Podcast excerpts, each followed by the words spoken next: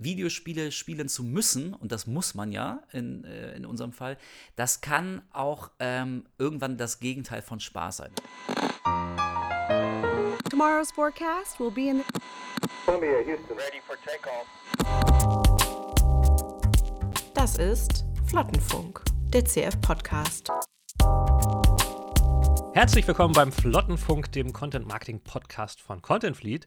Mein Name ist Meru Klee und ich habe heute einen speziellen Gast bei uns. Ähm, und zwar stellt er sich gleich selbst vor. Unser Thema ist heute etwas Besonderes. Es geht ein bisschen um ein, eine bestimmte Nische, die im Internet meiner Wahrnehmung nach zumindest ziemlich groß geworden ist. Es geht um Videogames und die Berichterstattung über selbige. Und ich habe heute Wolf dabei. Hallo Wolf. Ja, hallo lieber Meru Klee.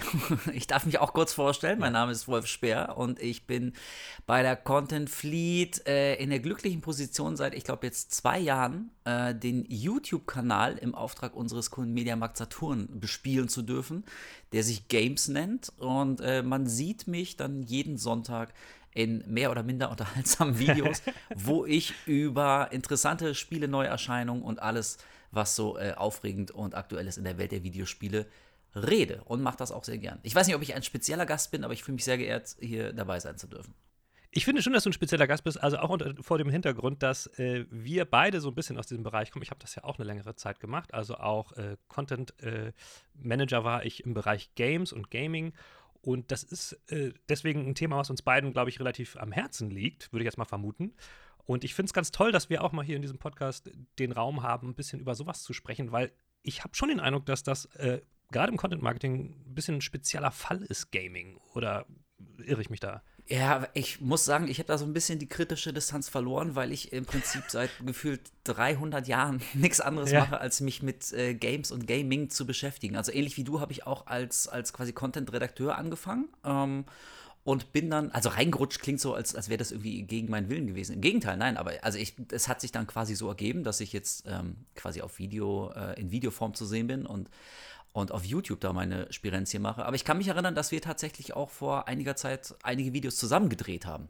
Das stimmt. Und von daher finde ich es auch ganz nett, dass wir jetzt mal hier so ein bisschen ähm, miteinander darüber quatschen können. Du machst ja nicht mehr so viel Videokram, ne? Aktuell widme ich mich verschiedeneren Themen. Ja, die, die ähm, Bandbreite hat sich bei mir ein bisschen geöffnet. Dennoch ist es, glaube ich, was, was einen nie so ganz verlässt. Wenn man da einmal drin war, dann kommt man da nicht mehr so einfach raus. Ähm, lass uns doch aber auch mal darüber sprechen, dass ich glaube, das war bei dir auch so, wie bei mir, dass wir zunächst ja mal eher in Textform berichtet haben über Videospiele. Mhm. Was ja dann noch mal äh, ein anderer Bereich ist. Ähm, aber die Berichterstattung wie wahrscheinlich bei allen möglichen Themen ursprünglich eher textbasierend war und das hat sich ja verändert. Oder wie war das bei dir so? Ja, auf jeden Fall. Also bei mir war das, ich kann das mal ganz kurz und knapp äh, abreißen. Äh, ich habe ein klassisches Volontariat gemacht, damals bei der äh, bekannten Spieleshow NBC Giga Games. ähm, und da natürlich, also da wurde schon Fernsehen gemacht, aber ich in meiner Position als Volontär, ich habe mich natürlich um das Erstellen von Texten gekümmert. Also ja. ich war jetzt nicht so oft zu sehen, sondern habe tatsächlich mehr getippt und habe dann auch einige Zeit im Printbereich gearbeitet, als Menschen noch Zeitschriften gelesen haben, um sich zu informieren. Wisst ihr noch damals, Kinder? äh, auch da habe ich also viel geschrieben. Und dann hat sich das aber so sukzessive immer mehr so in Richtung Video bewegt, mit ab und zu mal vielleicht so ein paar äh, doch Schlenkern nach links und rechts, wo es dann doch zurück in, in den Text ging. Ähm, und so gesehen, also ich texte jetzt tatsächlich immer noch eine Menge, weil ich die ja. Texte für meine ja. Videos auch natürlich alle selber schreibe. Ähm, deswegen ist es nicht so, dass ich nicht mehr texten würde, aber natürlich hat sich schon die die Form, äh, wie ich diese Texte dann an den Mann bringe, nämlich dann in Videoform, ähm, als Sprechtext, das hat sich schon, schon gewandelt und damit auch so ein bisschen das Schreiben. Also ich würde jetzt mal behaupten, dass die Texte, die ich für meine eigenen Videos schreibe, ähm, dass die anders sind als Texte, die so normalerweise auf Seiten äh, ja. verfügbar gemacht werden, damit sich die Leute in aller Ruhe durchlesen können. Das, das finde ich auch. Also ich bin ja mittlerweile auch als äh, Videoproducer bei der Content Fleet und ähm, wenn man aus dem Textberichterstattungsbereich kommt, finde ich, aus meiner Warte bemerke ich schon, dass die Struktur in Video eine andere ist. Ich meine, generell bewegt sich, glaube ich, sehr viel Content in Richtung Bewegtbild und da ist eine andere Art äh, nötig, Leute einzufangen am Start von, von Texten, als in einem, in einem bisherigen langen Artikel, wo du, natürlich musst du auch da die Leute schnell binden, aber ich habe das Gefühl, dass in Textform oft noch mal so, ne, erst Rückblick, dann was passiert jetzt neu, kommt am Ende eher so, das ist, das ist noch ein bisschen weniger dynamisch, als in Videos. Ja, ich meine natürlich, es gibt auch, wir alle kennen das, äh, wir haben schon bestimmt ganz viele Texte gelesen, die waren so toll, geil, dynamisch, dass man sich denkt, boah, wenn ich auch mal so einen super Text schreiben könnte. Also es gibt natürlich auch so absolute Premium-Texte, die haben einen klasse Einstieg und du willst gar nicht mehr aufhören zu lesen.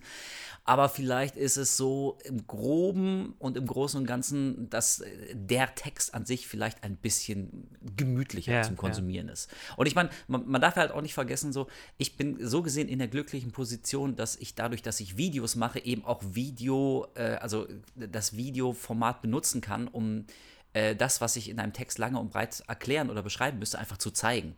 So, das mhm. ist, das ist äh, vielleicht ja, ein ganz ja. großer Unterschied. Also, ich habe auch schon viele äh, Spiele in Textform behandelt ähm, und da habe ich gemerkt, okay, wenn ich dem Leser verdeutlichen möchte, was ich an dem jeweiligen Spiel jetzt gerade so cool finde, warum mich das so packt oder wie, welche eine spezielle Szene mir nicht mehr aus dem Kopf geht, da muss ich die aber natürlich auch beschreiben. Und dann wird so ein bisschen, und man merkt, okay, ich bin jetzt in der zehnten Zeile und ich beschreibe immer noch die Szene, aber man hat das Gefühl, ah, ich bin noch nicht so richtig zum Kern durchgedrungen, der Leser versteht nicht, was daran jetzt so toll ist. Und man schreibt und schreibt und schreibt und dadurch weicht das immer mehr auf und dann hat man wahnsinnig viel geschrieben und man liest sich durch und denkt, boah, nee, es kommt immer noch nicht rüber. Und ähm, das ist natürlich in, in einem Videoformat, ähm, hast, du, hast du das Problem nicht. Also wenn ich ein Spiel spiele, dann capture ich das fleißig mit. Das heißt, ich habe dann auch ganz viel eigenes Gameplay-Material produziert und wenn da eine super super tolle Szene ähm, vorkommt, die ich unbedingt unserem Zuschauer zeigen will, naja, dann sage ich im Video so, und jetzt kommt eine super geile Szene, die ich unbedingt euch zeigen will. Und dann lasse ich die einfach ja. mal ein paar Sekunden laufen. Und fertig, und, genau. Genau, und, und fertig. Also das ist, ähm, so, so wie ich, so wie wir Videos machen, ähm, finde ich, das ist eine schöne Form ähm, der Ergänzung. Also der Text, ja, den ich ja. schreibe, ergänzt sich sehr schön mit dem Bild und manchmal wird ein Bild ja auch aufgewertet dadurch, dass man das ein bisschen schön beschreibt oder einleitet oder so ein bisschen Total. das Augenzwinkernd noch ein bisschen äh, so kommentiert und einordnet und dann kriegt das nochmal ähm, eine ganz neue Qualität. Ich, also das ist natürlich kein Alleinstellungsmerkmal von Videospielen, aber natürlich ist sehr hilfreich, dass es ein visuelles Medium ist. Nicht? Also das sind Sachen, die sehr viel über Bild laufen. Ich glaube, das ist auch der Grund, warum sich äh, gerade Videospielberichterstattung ganz schnell bewegt hat in, in alles, was man irgendwo sich angucken kann. Also natürlich vielleicht ein bisschen mehr als, gut, jetzt fällt mir kein gutes Beispiel an, Politik oder so, weiß ich nicht. Äh, wird auch schon immer mit Kameras begleitet, ich weiß. Aber gerade bei, bei Videogames bietet sich das so sehr an. Ähm, und ich glaube, da können wir auch ein bisschen nochmal drüber reden, wie, wie aktuell eigentlich über Videospiele berichtet wird und ähm, wo da so ein bisschen der Schwerpunkt liegt. Also ich habe mal mich mit jemandem anderem unterhalten, der auch aus der Branche kommt, der, der, der meinte früher, ähm, so in den 2000ern noch, da waren halt die, die Spielejournalisten, wurden halt hofiert von den mhm. Herstellern, weil das waren quasi die Gatekeeper mhm. zu dem ganzen Inhalt, den die verkauft haben. Heutzutage ist das völlig anders. Also die Relevanz von, von Magazinen und so ist anders mittlerweile und sagen wir mal so, der typische Influencer, der Content Creator, ist tatsächlich ähm, einflussreicher geworden. Wie hast du das wahrgenommen, diese Veränderung? Weil du bist ja schon gefühlt seit 40 Jahren dabei. Ja, ja. ja und also körperlich seit 80, zumindest fühlt er sich so an.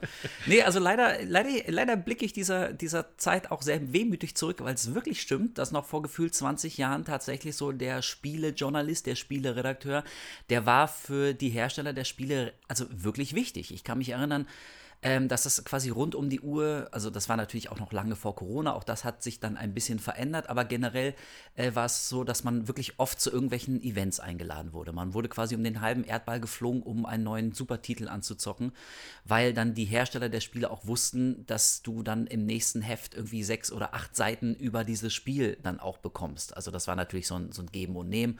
Ja. Ähm, damals hatten die, die Spielhersteller, die Publisher auch noch richtig Kohle für dicke Partys und so. Also ich kann mich da an, an wirklich Exzesse gerade zu erinnern, von denen ich hier gar nicht sprechen will. Also absolut äh, grotesk so im, im Nachgang.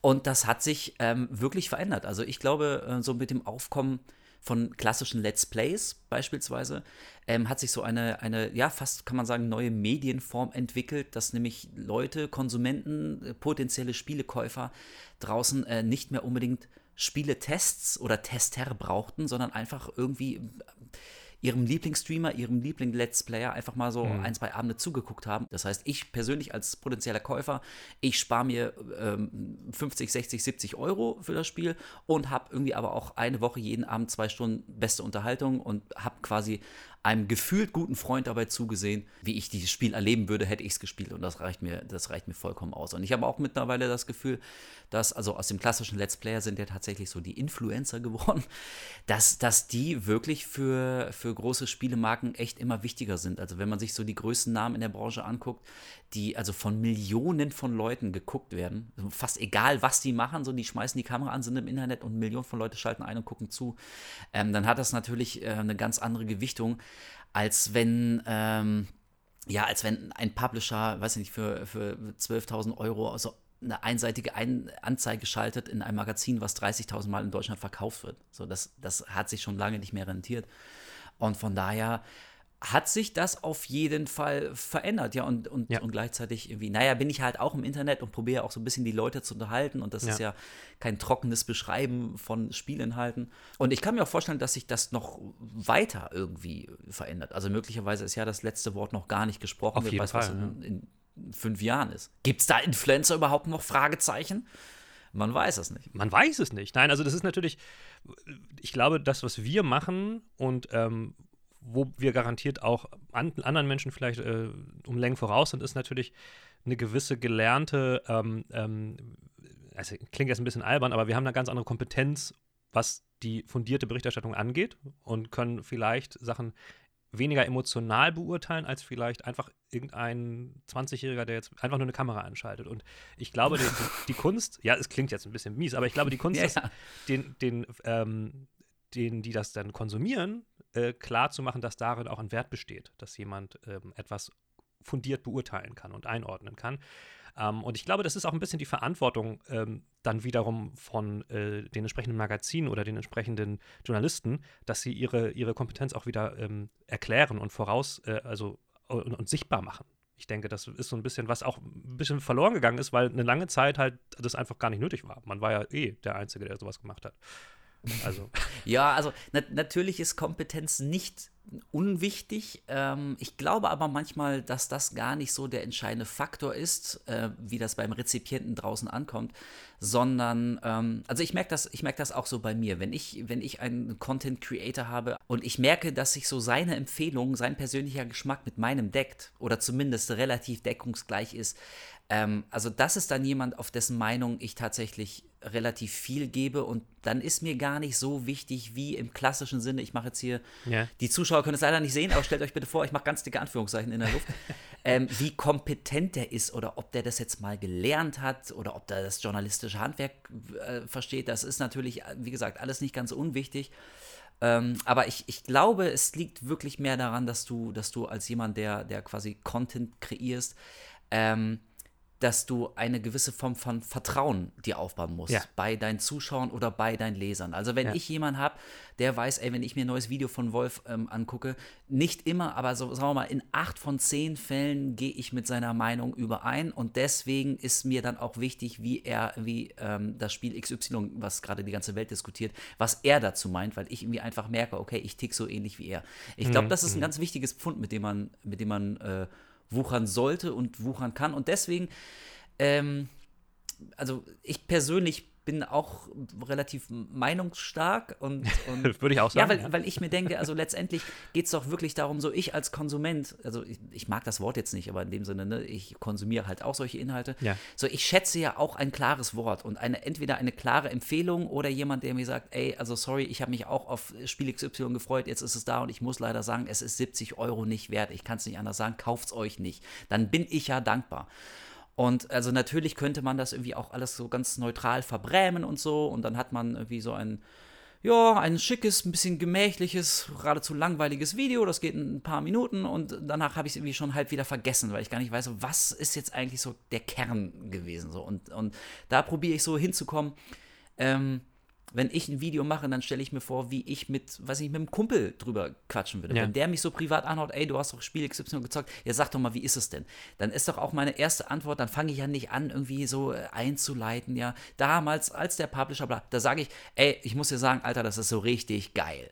So, und dann hast du schon mal auch, einen- ja, dann hast du auch schon mal einen guten Start fürs Video. Dann nimmst du vielleicht so ein bisschen die, die Message vorweg, aber das ist es doch, was Leute interessiert. Du musst doch irgendwie, äh, du musst doch gleich mit so, mit so einem Bam anfangen und dann bleiben die optimalerweise ähm, auch dran. Natürlich. Das ist so die Form, mit der ich mich ähm, am wohlsten fühle, äh, wirklich ehrlich zu sein, authentisch zu sein, mit meiner Meinung nicht hinterm Berg zu halten. Ja. Und im Zweifelsfall, also wirklich tatsächlich lieber an die Emotionen zu ähm, appellieren, die ich beim Spielen ja auch habe. Also wenn ich irgendwie ein Spiel super geil finde und mir stellen sich hier die Nackenhaare auf vor Begeisterung, dann möchte ich das ja irgendwie auch in meinem Videobericht darüber ähm, rüberbringen. Und, ähm, ja, ja. Und ich glaube so, und wie gesagt, ne, Kompetenz ist natürlich nicht unwichtig. Das muss ja irgendwie immer noch ein, ein schön geschriebenes Video sein. Meine Punkte müssen ja irgendwie verständlich rübergebracht werden. Auch die Bildauswahl ist ja nicht ganz, äh, ist ja nicht egal, so wie man das bebildert und sowas.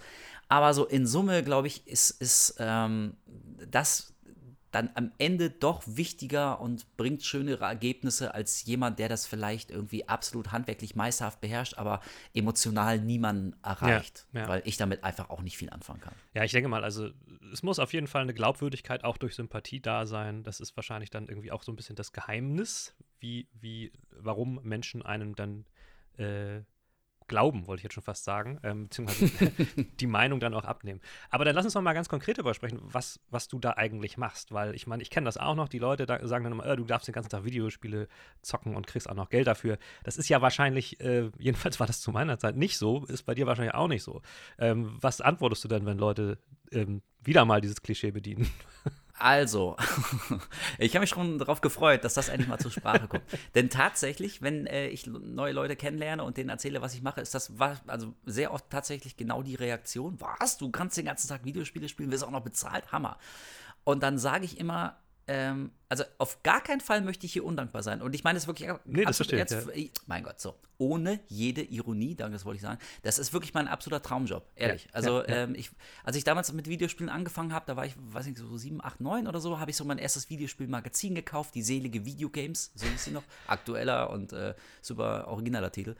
ähm, und da wirklich, und da habe ich die ersten Texte gelesen und ich dachte, Alter, das ist der beste Job der Welt. Videospieltester, geil.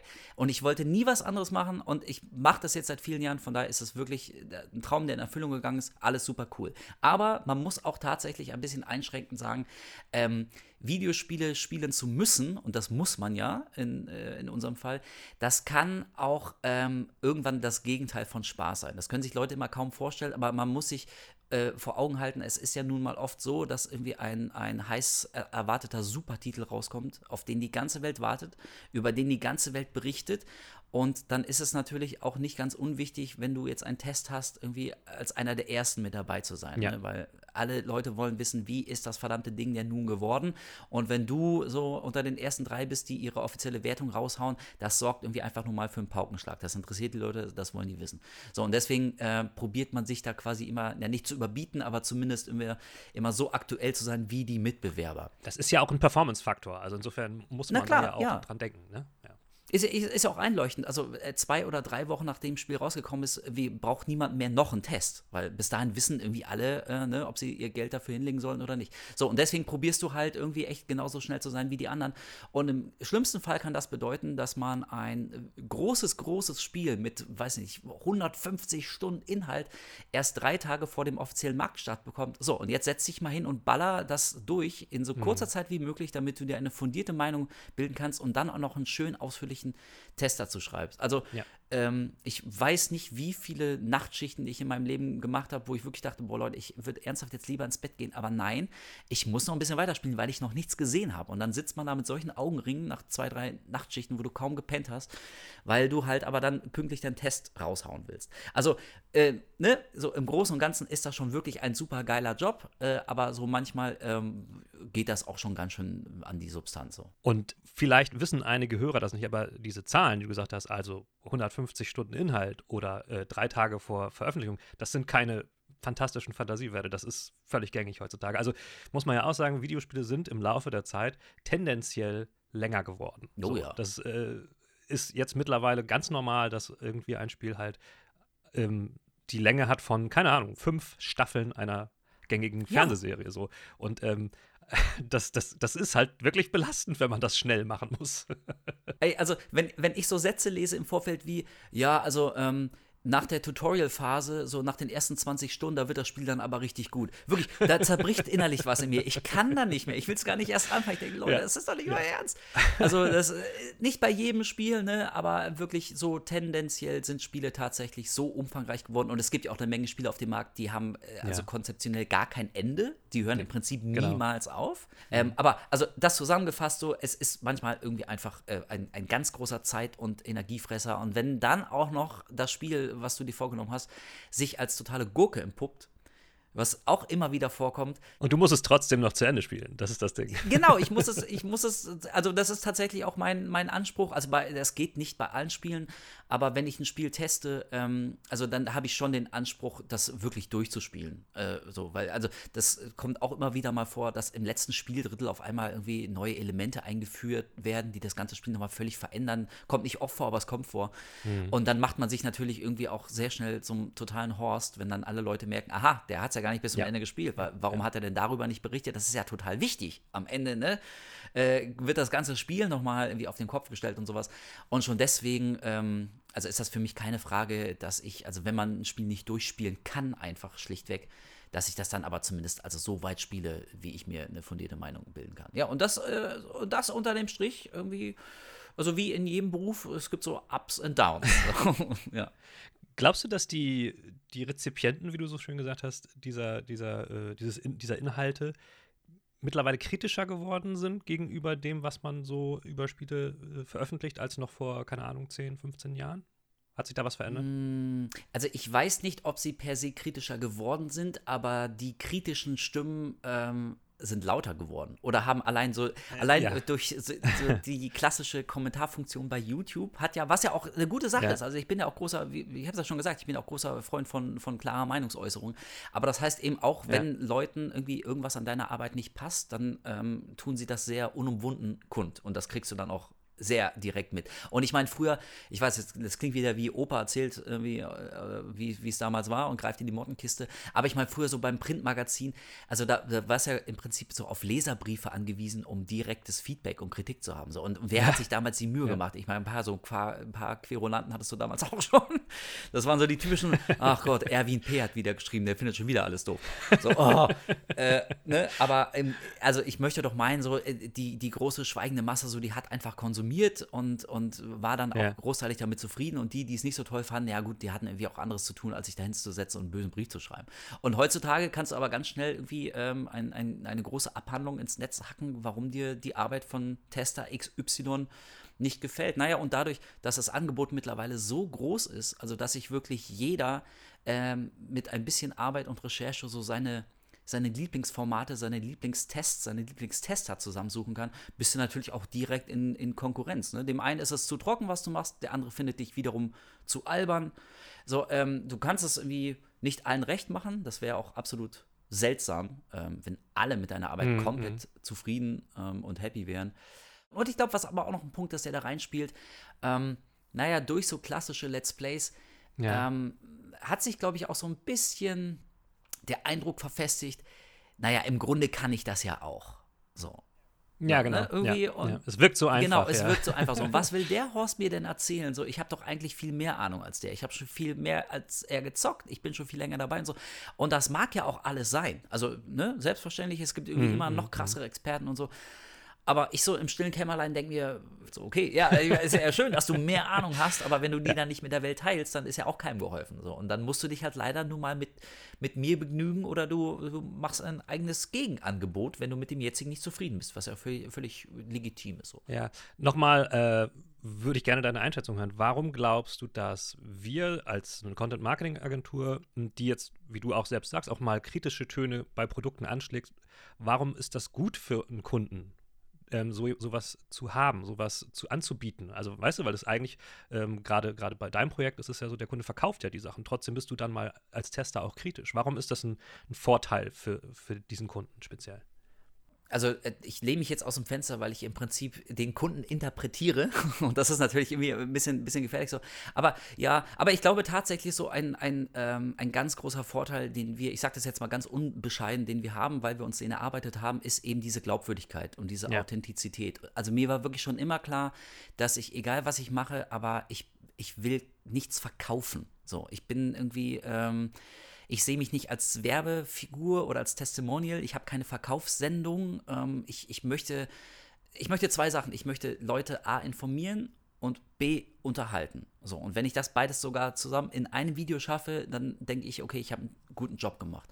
Und dazu gehört aber eben auch, ähm, der Informationspart beinhaltet für mich auch, dass ich ähm, so offen und ehrlich bin, ähm, wie ich das meine, wie das in dem jeweiligen Kontext ähm, stattfinden kann und stattfinden sollte. Wenn ich ein Spiel ähm, nicht so gut finde äh, wie die breite Masse, ähm, dann muss man die Meinung nicht unbedingt teilen. Ja. Aber die Kehrseite der Medaille ist dann auch, zumindest bilde ich mir das ein, wenn ich ein Spiel dann total empfehle, ähm, dass ich dann aber hoffentlich genauso glaubwürdig bin wie in meiner Kritik eines Spiels. Also ich bin ja nicht nur Content Creator, sondern ich bin ja auch selber Spieler. Also das ist ja nun mal wirklich Ja, mein ja. Lieblingshobby und deswegen habe ich auch mein, ja, mein, mein Traum quasi zum Job gemacht. Ähm, ich, ich begeistere mich ja für wahnsinnig viele Sachen. Ich bin ja auch Fanboy.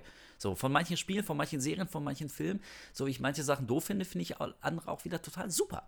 Und das möchte ich, äh, möchte ich dann ähm, mit einer gewissen Emotionalität ähm, und aber eben auch Sachverstand, möchte ich das dann ähm, rüberbringen und das so weitertragen. Und also ich, ich schäme mich für nichts, was ich, was ich gut finde, auch wenn alle anderen das doof finden, das ist mir egal. Aber andersrum lasse ich mich auch nicht verunsichern, wenn alle irgendwas super finden und ich kann damit einfach, ähm, einfach nichts anfangen. Also es ist nichts langweiliger, es gibt nichts langweiligeres als so ein, ja, ganz nett 7 von 10 Spiel. So, also das ist das Ödeste, ja. was man haben kann und worüber man berichten kann. So, oh. ähm, ja, und also um, dein, auf, um auf deine Frage zu antworten, ich glaube tatsächlich, dass das ist, ähm, was, was dem Kunden wirklich konkret was bringt und was vielleicht auch so ein USP ist, weil, und ich bin nochmal ganz unbescheiden, ähm, diese Form von Content Marketing, ich sehe das jetzt nicht so wahnsinnig oft. Das stimmt. So, dass jemand quasi im Auftrag für einen Kunden mit einer großen Dachmarke, mit einem großen Namen im Hintergrund, ähm, ein inhaltlich relativ freies Format produziert, was wirklich ähm, ja tatsächlich ehrlich und authentisch ist und versucht auf Augenhöhe mit den Zuschauern da draußen zu kommunizieren. Das sehe ich wirklich nicht so oft und äh, wir machen es und ich glaube, wir machen es auch nicht ganz schlecht. Ähm, und von daher kann ich nur hoffen, dass der Kunde weiterhin zufrieden ist, weil die meisten Leute es draußen zumindest sind. Und das ist doch ein ganz gutes Signal. Ja, also ich glaube auch, dass diese Glaubwürdigkeit sich halt auf die Marke dann auch so übertragen lässt. Also, dass das auch irgendwo kleben bleibt bei den Menschen da draußen. Und wenn sie dann das nächste Mal irgendwo vorbeilaufen und sich überlegen, gehe ich da rein oder da rein, gehe ich am ehesten äh, da rein, ähm, wenn ich mit der Marke viel Zeit verbracht habe schon mal und ihr halt eine gewisse Ja, Glaubwürdigkeit genau. zutraue. Insofern ist das definitiv, würde ich sagen, ein großer Benefit. So, Wolf, jetzt haben wir viel gequatscht. Jetzt kommt das sogenannte Fragenfischen. Und jetzt eine Runde Fragen fischen. So, Wolf. Ich bin so gespannt. Ja, pass mal auf. Also, erste Frage. Bitte, bitte spontan antworten. Horror oder Comedy? Können wir die Frage überspringen? Also, okay, gut, fürs Protokoll. Selbstverständlich Horror. Okay. Ja, bei mir ist es, wäre das auf gar keinen Fall. Also, nee, ich kann das nicht so gut. Aber das ist ja dein Spezialgebiet. Es gibt ja auch Insofern- Horror-Comedies. Würdest du dich darauf einlassen? Das stimmt. Darauf lasse ich mich durchaus ein. Also ähm, hier, ähm, äh, Shaun of the Dead, grandioser Film. Egal. Nächste Frage. Vor welchem Spiele-Release warst du das letzte Mal so richtig aufgeregt? Ähm, vor Resident Evil 8 Village, weil ich äh, etwas getan habe, was ich normalerweise nicht tue. Ich habe mich nämlich im Vorfeld weit aus dem Fenster gehängt und schon Monate vorher skandiert, das wird das Horrorspiel des Jahres, Punkt. Und das ist halt irgendwie immer so eine, oh, das kann auch richtig nach hinten losgehen. Und deswegen war ich so ein ganz kleines Ja. bisschen äh, aufgeregt, aber äh, zu meinem Glück hat es mir extrem viel Spaß gemacht und ich fand es tatsächlich super, sodass ich dann nicht äh, peinlich berührt zurückrudern musste. Sehr gut, sehr gut. Also bei mir wird es tatsächlich ist ein bisschen komplexer. Ich, ähm, kennst du Dwarf Fortress? Ja, Das selbstverständlich. ist so ein Ja. Spiel, das gibt es seit 20 Jahren, aber es ist gerade erst auf Steam released worden, Ja. ähm, in der neuen Version. Und ich wollte das dann aber äh, ähm, ähm, in der Cloud spielen, auf meinem Mhm. schwachen Laptop. Und das wurde dann erstmal noch ein paar Wochen später erst Oh. released. Und da war ich sehr aufgeregt. Okay, So. aber es hat sich gelohnt, ja? Hat sich total gelohnt, ja. Okay. ähm, welches ist deine liebste fiktive Figur? Boah, Michael Myers. Ehrlich? Krass. Aus den Halloween-Filmen, ja. Also natürlich, wir sind ein Audioformat, deswegen kann man das jetzt nicht sehen, aber ich blicke jetzt gerade auf eine Michael Myers Maske. Hinter mir hängt ein Poster mit Michael Myers. Ich habe so ein Michael Myers Artbook. Und selbst meine, meine Tochter, die wirklich, also ich zeige dir noch keine Halloween-Filme, aber die steht voll auf Michael Myers. Ja, die, okay. also ja, ja, also das ist Mikey, sagt sie immer. Und ich sage, ja, das ist Mikey. So, also das ist meine Lieblingsfiktive Figur, Michael Myers, ja. Sehr gut. Also bei mir ist es, ist es sehr langweilig, aber das ist einfach in der Historie begründet äh, Spider-Man. Ist total langweilig, aber ich kenne ihn halt schon seit ich zwölf bin und fand ihn immer schon gut. Aber es ist, ist ja auch der populärste Superheld der Welt, ne? Also ja, so, so Merchandise und so, keiner, keiner, ja, keiner setzt mehr als Spider-Man. Ja, okay, also nicht keine originelle Antwort Meru, nee, aber damit nee. bist du immerhin in der großen Mehrheit. Äh, super. äh, in welches Spiel hast du in deinem Leben die meisten Stunden versenkt? Oh, puh, das ist echt richtig schwer. Also ähm, es gab damals äh, ein Rollenspiel, das hieß Morrowind. Das war so ein ja. riesiges Open-World-Epos. Ähm, ey, also so Bauchgefühl, so bestimmt 300 Stunden oder so. Ähm, und jetzt mittlerweile, ich zocke seit einigen Jahren Dead by Daylight, so ein asymmetrisches äh, Horrorspiel, wo ein Killer immer vier ähm, Überlebende jagt. Ähm, und also da muss ich mich mittlerweile auch so den, den 250 Stunden oder so nähern, ja, weil ich das ja, über Jahre hinweg jetzt immer wieder mal spiele.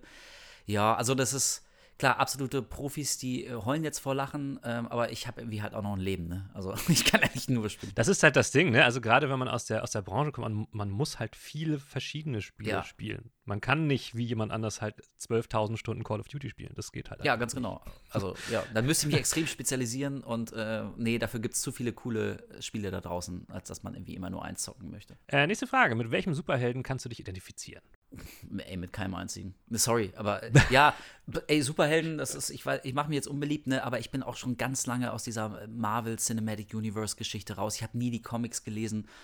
Ähm, ja. Also der Einzige, der mich so wegen der Ästhetik immer so ein bisschen angesprochen hat, war halt Batman. Das ist jetzt meine unoriginelle Antwort, ja, so dieses ja, düstere Fledermaus und uh, Nacht. Ähm, aber ansonsten Superhelden, ähm, nee, ich nehme das zur Kenntnis, aber mehr auch nicht.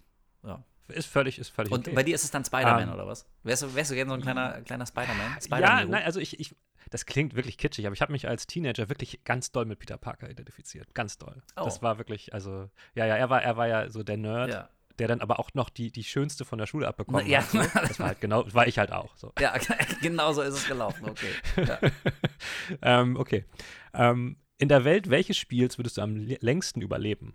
Boah, am längsten überleben. Ja, ja. Boah, ich denke gerade spontan an Dead or Alive Extreme Beach Volleyball. Da sind nämlich, also da hast, hast, du nichts anderes zu tun, als am Strand zu liegen, äh, Pina Coladas ja, zu schlürfen. Gute Antwort, Und. Äh, also, wenn du nicht selbst Beachvolleyball spielst, Mädels zuzugucken, wie sie das tun. So durchtrainierte ja. Sportlerinnen und so, die kommen da nur hin, um, um diese Volleyballturniere auszufechten. Und ansonsten liegst du da im Pool rum und genießt ja. dein Leben. Also ich glaube, in der Welt käme ich relativ lange klar. Sagen ja, mal so. es kommt ja immer auch ein bisschen drauf an, in welcher Rolle man denn in der Welt ist. Also ich meine, kennst du Power Wash Simulator? Da könnte ich bestimmt auch lange überleben. Ähm, auch wenn es ein ziemlich anstrengendes Leben wäre, aber es ginge schon. Äh, das war schon die letzte Frage, Wolf. Wie? Das äh, war schon? Das war schon. ich habe jetzt hier mit knallhart investigativen Fragen, die so richtig Nein. ins Eingemachte gehen, gerechnet. Nein, das, das machen wir nicht mehr. Das ist, das äh, ist nicht mehr. Nee, das verkauft sie nicht.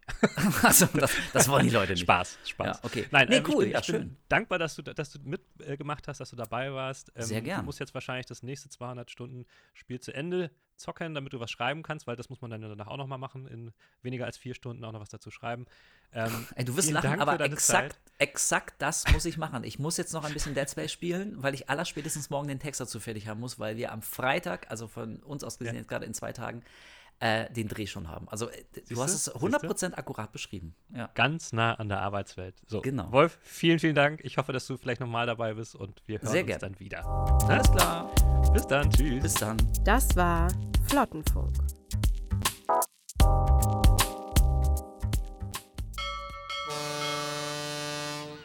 Powered by Content Fleet.